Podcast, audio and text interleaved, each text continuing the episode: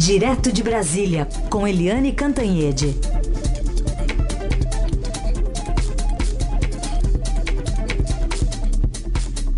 Eliane, bom dia.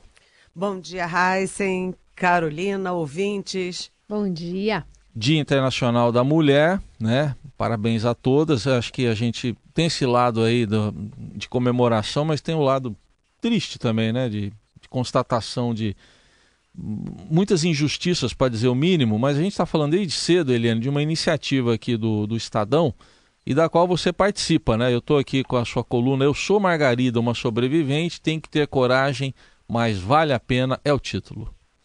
Olha, Heisen, essa iniciativa do Estadão foi super bacana, né? Porque todas nós, colunistas e blogueiras do Estadão, cedemos o nosso espaço para outro tipo de coluna.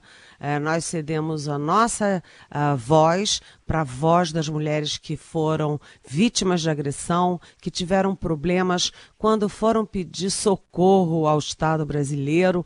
E foi uma iniciativa daquelas que a gente participa com prazer, né? Eu, Vera Magalhães, Lena Latife, Ana Paula do Vôlei, é, e a Margarida, essa essa moça que hoje é a colunista do Estadão na minha vaga, ela, na verdade, o nome dela não é Margarida, mas ela, eu conversei com ela e a história dela é muito triste, mas também é muito animadora. Ela era jovenzinha, 16 anos, estava eh, namorando e levou o primeiro tapa na cara aos 16 anos do namorado.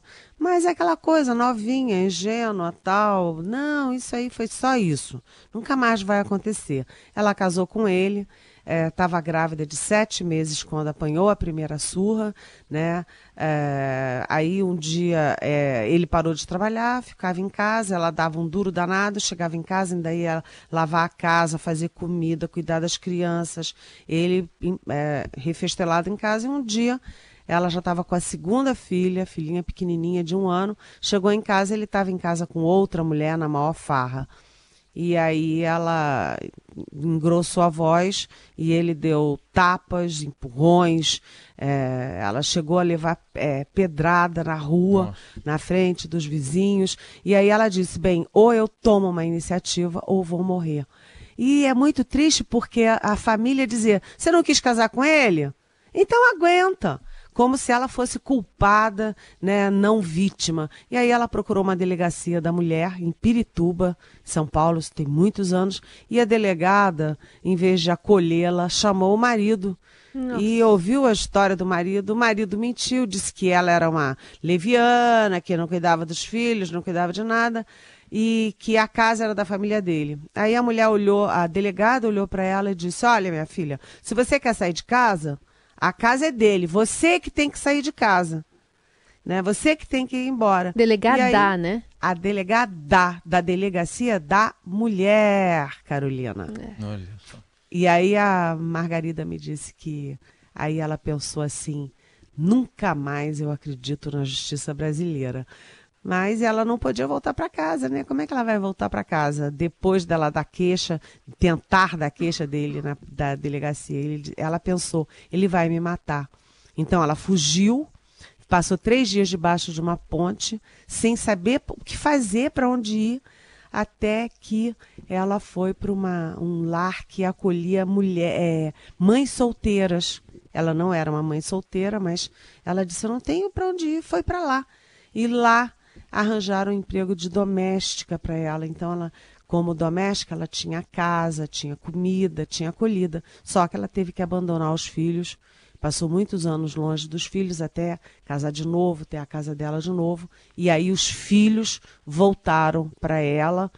É, até porque o marido estava se lixando para filho, achou muito bom ela levar embora os filhos.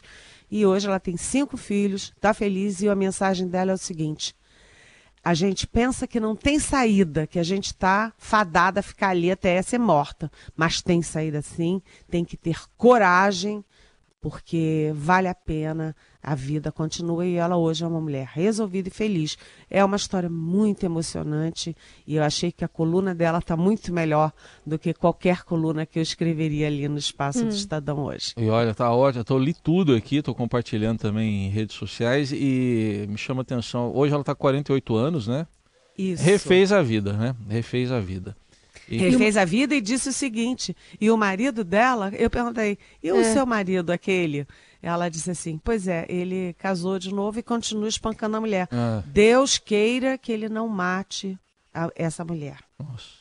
É, é, eu ia te perguntar justamente isso, desse desfecho, né? Que no final das contas a gente vê que foi um caso que aconteceu há, há, algum tempo, mas ainda assim é, ele continua lá, né? Solto, sem nenhum tipo de punição mais grave.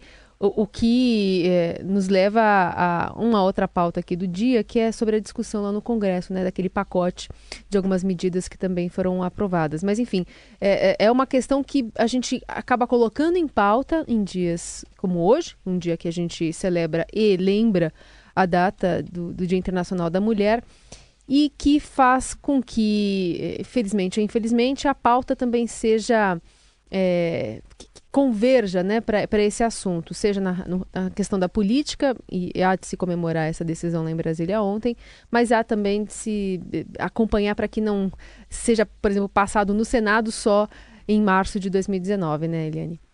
Exatamente, quer dizer, não precisa ter. Eu acho que o ideal é quando não precisar mais ter um dia da mulher. Que todos os dias nós, homens e mulheres, sejamos iguais e que as mulheres tenham direito a, primeiro, a, a proteção do Estado e das leis brasileiras, né? E que não haja mais impunidade. Como é que esse homem que fazia tudo isso, jogou pedra nela na frente dos vizinhos, tinha um monte de testemunha, como é que ele nunca sofreu uma penazinha, ele nunca sofreu nenhum tipo de constrangimento legal e a delegada ainda ficou do lado dele. Quer dizer, é, é preciso mudar a cultura, é preciso mudar também as leis e o papel do Estado tem que ser cumprido nessas horas. A mulher não está sozinha. A mulher é parte de uma sociedade que tem que cuidar dela, não é? Nós somos uma nação. Tá aí, então, que a gente, a gente vai continuar acompanhando, saber agora o que, que o Senado vai fazer com esse pacote. Uma parte acho que já entra em vigor, outra depende aí do Senado ainda. E a gente atualiza também outras notícias importantes do dia, porque hoje é um dia importante na política, né? Está começando aquela janela partidária para que os deputados que queiram possam trocar de partido. Mas tem também o presidente da Câmara, Rodrigo Maia, que lança hoje a pré-candidatura dele à presidência da República pelo Democratas. Ontem, nesse espaço aqui, ele concedeu uma entrevista exclusiva para nós aqui, nós três, né? Ele com a Eliane também, né? E eu vou puxar aqui só para a gente recordar e a Eliane poder comentar também o trecho em que Rodrigo Maia e diz que é preciso, no campo dele, que ele atua, que ele chama de centro-direita, né, haver uma candidatura, porque ele sente que o PSDB não vai ter um bom resultado nas urnas, não.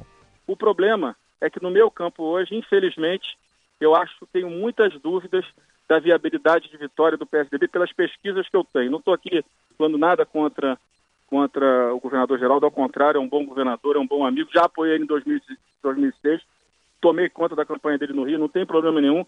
Só que eu olhando o cenário, eu acho que se nós não construirmos uma candidatura fora do PSDB, nós vamos estar entregando essa eleição hoje, do meu ponto de vista. Eu acho que o candidato da oposição hoje tem mais chance, nós vamos entregar ou para o PT ou para o Ciro Gomes. E a gente sabe o que, que acontece no Brasil quando essa visão é mais atrasada, essa visão que inclusive tem muita convergência com a política econômica da época dos militares, se isso voltar é, a governar o Brasil. Bom, à tarde, em entrevista ao programa Conexão, o líder do PSDB na Câmara, o deputado Nilson Leitão, afirmou que a fala do presidente Rodrigo Maia, aqui à Rádio Eldorado, veio num momento em que ele precisa colocar a candidatura no cenário, mas que o Rodrigo Maia deveria ter evitado uma frase de exclusão. Não, eu não tenho dúvida na vitória de ninguém. Eu, eu acredito que todo mundo tem direito aí a se atirar a uma disputa importante como essa. E todos têm capacidade de governar o Brasil. Ninguém é menos capaz, ninguém é mais ou menos inteligente do que ninguém. Todo mundo aí tem a sua capacidade. Mas eu acredito que a fala do Rodrigo Maia é justamente o momento em que ele precisa colocar sua candidatura. E a primeira pergunta que todo jornalista vai fazer ao Rodrigo Maia é como ficará o PSDB. Ele precisa fazer algo. Eu não falaria nenhuma frase de exclusão se eu fosse do DEM. Eu acho, não concordo com o que o Rodrigo falou, mas também não posso aqui desrespeitá-lo pela sua opinião. Tá aí, Eliane, a, a, o que disse ontem a gente relembrou, a reação aí de um político importante aí do PSDB. E tem esse trio, essa trinca, né? Não sei se você pode chamar de trinca. Maia, Temer e Meirelles, em algum momento se encaixam? Olha, é, vai ser muito improvável, é muito improvável, que você chegue no final da eleição com três candidaturas que se, uh, se enfraquecem entre elas. Do presidente Michel Temer, que dá sinais de realmente estar querendo aí, pelo menos, sinalizar, ou pelo menos ficar no, na raia presidencial, uh, o Geraldo Alckmin, governador de São Paulo, e o Rodrigo Maia, do DEM. É muito improvável, porque um tira voto do outro, não tiram voto dos adversários, né? Então, é, é o mais provável é que isso afunile para um, uma candidatura só. Até por isso, o Geraldo Alckmin está muito cuidadoso ao tratar a candidatura Maia. Ontem ele estava em Washington, o governador, como governador e como candidato, e ele estava em Washington e ele disse: não, olha, o Rodrigo Maia tem legitimidade, o DEM, enfim, ele baixou a bola porque ele não quer romper nem brigar, bater bola com bater boca com o Rodrigo Maia, porque ele sabe que vai precisar tanto do DEM quanto do Rodrigo Maia. O Temer está na mesma posição e o, o Rodrigo Maia, na verdade, você tem um trio no DEM, que é o Rodrigo, o ACM Neto na Bahia, o Mendonça Neto em Pernambuco, que é a nova geração do DEM. O DEM é um partido médio, está é, tá entre os partidos médios fortes e ele saiu razoavelmente ileso, ele não foi muito machucado pela Lava Jato é, e está fazendo um bom trabalho. O Mendonça está fazendo um bom trabalho na, na, na educação, que é uma área chave. O, o ACM Neto agora, inclusive, cresce muito com o probleminha lá do Jacques Wagner do PT é, na Polícia Federal, no Público. Então, o DEM é um partido que se coloca. Então, a, a gente analisa que o Rodrigo Maia não está se lançando para realmente ser candidato e ganhar a eleição, mas sim para é, subir o status do DEM e dele próprio na, no cenário político. E o Rodrigo tem sempre o plano B, que é o, a, voltar à presidência da Câmara, que é um cargo onde ele se deu muito bem, onde está se dando muito bem, e ele é onde ele está feliz, é um baita de um cargo. Né? Além disso, gente, a gente tem hoje também o lançamento do, da candidatura do Ciro Gomes pelo PDT. E olha, veja bem como é engraçado, né? Ontem o, o Rodrigo Maia que é do mesmo, enfim, do mesmo espectro de centro ali, centro-direita, é, diz que o PSDB não tem não tem chance não, que a candidatura Alckmin não vai para lugar nenhum. E hoje tem aí o Ciro Gomes dizendo o contrário, dizendo que a expectativa é de um segundo turno entre ele e o Geraldo Alckmin.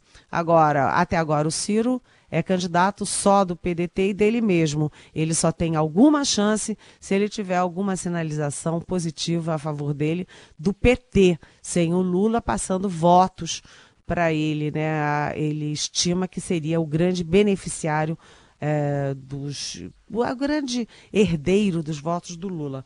E ontem também teve o lançamento do Jair Bolsonaro, uhum. né? Lançamento não, ele ele ele vamos dizer assim se filiou ao PSL e dizendo que a bancada da bala vai virar a bancada da metralhadora. Socorro! E este é o segundo colocado nas pesquisas, hein, gente? Aliás, tem até pergunta aqui que chegou de ouvinte perguntando justamente isso. Questione a, a, a, Eliane sobre a questão dessa afirmação, né? O que, que ela acha dessa bancada da metralhadora? Olha, primeiro eu morro de medo, né? Porque eu tenho horror de arma e eu sempre acho o seguinte, que quando tem um cidadão do bem ou uma cidadã do bem com uma arma e tem um bandido com uma arma, o bandido vai ser mais rápido, mais eficiente, mais frio e ele vai ganhar né? Se tiver um tiroteio é, entre um cidadão do bem com uma arma e um bandido, o bandido vai matar o mocinho, né? Vai ser o, o diferente dos filmes de Hollywood. E, um, e eu acho que é muito perigoso porque é uma, um discurso que não constrói, é um discurso que destrói. E o e o Bolsonaro está dizendo que está cercado de gente importante, como o general Augusto é, Heleno, Heleno, que é um é, que é um grande general, um homem que tem muita liderança. É o, o, militar que tem mais liderança hoje, né, no meio, e é uma pena, porque é um homem muito inteligente, preparado, é, e o Bolsonaro diz que está com ele, diz que também está com Paulo Guedes, que é um, um economista importante. Eu morro de medo porque a gente não dá muita bola para a candidatura Bolsonaro, porque é tão absurdo, né? Imagina você falar numa bancada da metralhadora, num momento em que você quer combater a violência, né? É, institucionalmente, inclusive, e aí você não, não, não foca muito, não acredita muito, mas é o Bolsonaro, na verdade, está cristalizado no segundo lugar das pesquisas, ao contrário do que acredita o deputado Rodrigo Maia. É, e disse aqui ontem isso também. Bom, vamos falar então sobre esse encontro do presidente Michel Temer com os prefeitos ontem, que teve um clima melhor do que a reunião com os governadores na semana passada. Houve menos reclamações e mais propostas de solução para o problema da segurança pública. Na avaliação do Planalto, os prefeitos se mostraram muito mais interessados em participar do processo de enfrentamento da violência. O presidente Michel Temer abriu a reunião convocando os prefeitos das capitais a participarem da mobilização para resgatar a segurança nos municípios. O ministro da Segurança Pública, Raul Jungmann, detalhou o propósito da criação da nova pasta e a missão de coordenar a interlocução do governo federal com os estados e municípios em matéria de segurança. 21 prefeitos, um vice e um prefeito em exercício compareceram e foi dada a palavra a todos prefeito de São Paulo, João Dória, citou a eficácia do uso de câmeras e iluminação pública. Disse que esses dois instrumentos ajudaram a reduzir em 78% os crimes na cidade. E o prefeito de Vitória, Luciano Rezende, contou sobre a experiência com projetos de ocupação de espaços públicos que têm surtido efeito no combate à violência.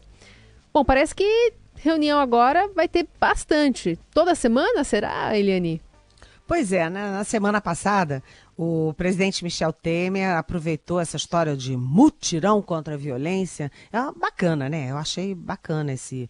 Tem um marketing forte, né? O mutirão pela segurança, o mutirão contra a violência. Aproveitou e fez uma reunião com os governadores. E ali ele já anunciou 42 bilhões é, para a segurança pública, é, já destacando que desses 42, 10 bilhões iriam para os prefeitos. Mas ele precisava dizer isso no olho no olho nos prefeitos. Aí trouxe a prefeitada toda ontem, a prefeitada das capitais. E é forte, você numa semana tem o presidente é, cercado com todos os governadores. Na semana seguinte, o presidente com todos aí, quase todos, né, os prefeitos de capitais. É, essa foto tem uma simbologia forte, demonstra é, energia política do presidente e do governo federal. Então, o, o Palácio está gostando dessa história e eu, eu diria que vem aí. É, é, reunião com representantes das igrejas, representante é, da, do, da indústria, representante do agronegócio. De repente ele vai botar até o MTST lá dentro, entendeu?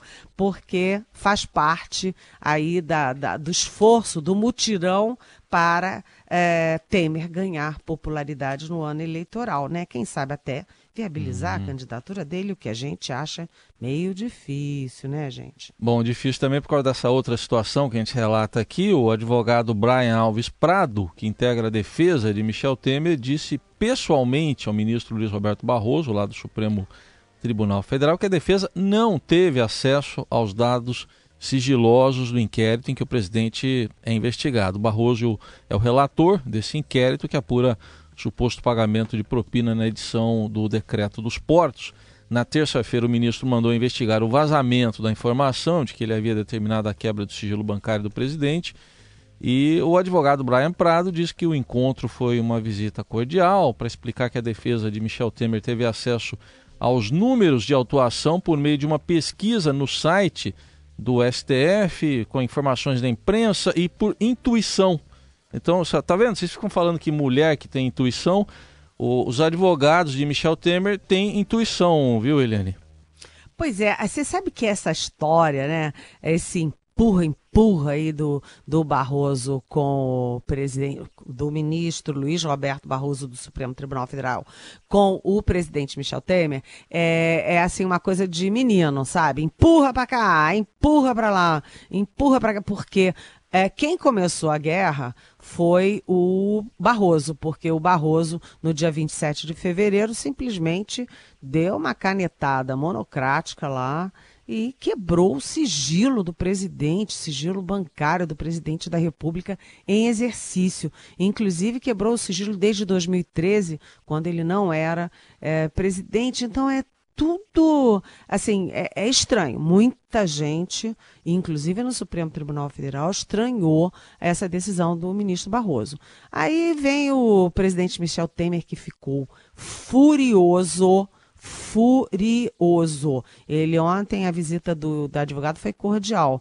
Cordial, muito bem, entre advogado e ministro, mas o presidente Michel Temer ficou furioso é, mandou vasculhar tudo e uh, mandou pedir no Supremo, olha, eu quero aí saber por que que estão, o que que, o que que dá é, margem para quebrarem o sigilo bancário, né, meu sigilo bancário, e aí o Barroso, isso aí foi o contra-ataque, aí o Barroso contra-atacou também, dizendo, ah, Tá vendo? Olha aí. Eles é que quebraram o sigilo de uma investigação do Supremo. Então ficou, nossa, quebrou, não quebrou, e o Barroso abriu um inquérito para investigar a quebra de sigilo. E a explicação dos advogados do Temer faz sentido. E olha, lá no Supremo, mais uma vez citando, lá no Supremo, eles também acham que faz sentido. Sabe por quê? Os advogados olharam lá dia 27 de fevereiro, né? Porque primeiro quem deu foi o site da Veja. Então, o Palácio soube pela Veja. Aí vai olhar, olhar dia 27 de fevereiro. O que, que tem a ver com Barroso no dia 27 de fevereiro? Aí tinha os números do processo. Tem lá, claramente, no site do Supremo e no site do Diário eh, Eletrônico da Justiça também do Supremo. Então, tem lá os números dos processos. Eles foram por intuição, que é uma palavra meio inadequada nesse caso, mas foram fechando ali, fechando, fechando, até chegar no que que era o processo. Então, no Supremo eles acham que o ministro Barroso está sendo assim está sendo belicoso no tratamento de uma questão que envolve o presidente da República. O fato é, o Barroso dá o primeiro tapa, aí o Temer dá o segundo tapa, aí o Barroso dá o terceiro tapa, e está todo mundo se estapeando, mas quem perde politicamente é o Temer. O Barroso tem um cargo vitalício, uhum. não, é, não concorre a nada. E o presidente Michel Temer é que perde politicamente com essa guerra. É isso. Tem pergunta de ouvinte para você, Eliane. Vamos ouvir. Bom dia, meu nome é Carmen Guarezemin. Minha pergunta para Eliane é, é, sobre um rumor, um, um boato que está correndo sobre o STF, que uh, eles se reuniriam para novamente discutir a prisão em segunda instância e que agora uh, seria os votos se inverteriam e que votariam contra. É isso, obrigada, bom dia. Olá, Carmen. Obrigada por participar aqui da nossa manhã na Rádio Eldorado. É, na verdade, isso não é rumor, não. Isso é uma realidade. É, a votação, o Supremo já votou três vezes três vezes a favor da prisão após a condenação de segunda instância, mas como a votação última em 2016 foi por um voto, 6 a 5, ficou sempre aquela dúvida. E agora o ministro Gilmar Mendes, que votou a favor da prisão em segunda instância, é, já anunciou até publicamente, não é rumor, é uma informação, é, anunciou publicamente que está disposto a mudar o voto. Isso não significa voltar à estaca zero. Né, de que você só pode prender o cidadão depois de tramitado tudo em julgado, ou seja, lá no Supremo Tribunal Federal, lá depois de 30 anos, como no caso do Paulo Maluf ou no caso do, do então do ex-senador Luiz Estevão. Mas eles estão querendo um meio termo, que é, uh, em vez de pre poder prender após a segunda instância, após o TRF, é, poder prender após a decisão do STJ, Superior Tribunal de Justiça. É, isso, claro, que favoreceria diretamente o ex-presidente Lula. Por isso é que está todo mundo dizendo que se o Supremo tomar essa decisão, será uma decisão não para todos os presos, mas para um preso muito especial. é isso aí. Bom, agora 9h28. O caminho do bem. A boa do dia. A caminho do bem.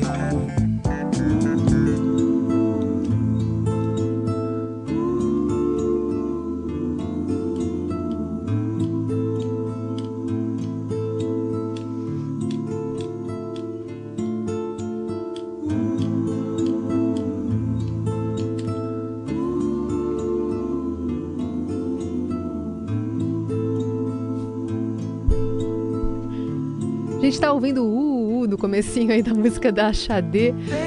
Agora sim. Sete anos se passaram desde o último trabalho da cantora. Essa música Still in Love with You, de 2011, mas o hiato chegou ao fim com o lançamento de Flower of Universe, que é essa faixa que pertence à trilha do novo filme da Disney, Uma Dobra no Tempo. Tem inclusive é uma superprodução da própria ópera da da Reese Whip, ah, eu sempre Witherspoon. Isso. Igor Miller já chegando. Igor já chegando aqui para me ajudar. Essa estreia agora é em março. Não sei se também. A gente está tentando aqui calcular até, Eliane, o seu gosto musical. Não sei se você gosta de xadrez. Geralmente as pessoas curtem essa cantora nigeriana. Impossível não Impossível, curtir, né? É impossível. Maravilhoso. Estamos terminando muito bem essa nossa manhã da Eldorado, gente. Muito bem.